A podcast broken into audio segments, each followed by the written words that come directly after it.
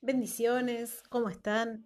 Bienvenidos a un nuevo episodio de Semillas de Mil Flores. Estamos un poco atrasados con las publicaciones, pero vamos a tratar de ponernos al día. Y lo que les quería compartir en esta ocasión es una reflexión a partir del versículo 13 del capítulo 2 de Joel, que les voy a leer eh, la forma en la que está redactado en la nueva traducción viviente, la NTV. Dice, no se desgarren la ropa en su dolor, sino desgarren sus corazones. Regresen al Señor su Dios, porque Él es misericordioso y compasivo, lento para enojarse y lleno de amor inagotable. Está deseoso de desistir y no de castigar. Bien, vamos a ver un poco el contexto, como siempre. Israel venía sufriendo plagas, hambre, pobreza, pero en su orgullo no se volvía a Dios.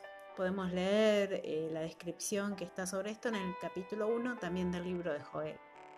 Pero en el capítulo 2, el profeta llama al pueblo a volverse a los caminos de Dios, pero no a volverse solo de forma, sino de forma, digamos, de, forma externa, sino de corazón, de forma genuina. Y, se me hacía la imagen de, de rasgar las corazas de nuestro corazón para entregarle a Dios lo más íntimo, lo más profundo que tenemos en nosotros, eso que más nos cuesta cambiar de todo. El capítulo 2 es una hermosa promesa de, restauración. Quiero compartirles también otro versículo, que es el 25, en el que el Señor nos dice, les devolveré lo que perdieron a causa del pulgón, el saltamontes, la langosta y la oruga Fui yo quien envió ese gran ejército destructor contra ustedes. Y esto me tocaba, digamos, especialmente, ¿no? Porque antes de, llegar al Señor, yo tuve muchas cosas, así como las tuve, las perdí. Y las perdí a causa del pecado propio y del pecado de los demás. Y la verdad era que en ese momento por orgullo no, no podía volver mi corazón al Señor. Estaba muy enojada. Hasta que finalmente, quizás en el momento más difícil, cuando ya no tenía más resto de ninguna fuerza, ya no podía confiar más en mí misma, ahí, en ese punto me rendí. Y, y muchas veces me lo recrimino, ¿no? ¿Por qué tanto? ¿Por qué dejé que avanzara tanto todo? Este, pero sin embargo, esta palabra nos da la esperanza de que el Señor va a completar su restauración y que nos restituirá todo lo que perdimos esos años y hasta nos dará más.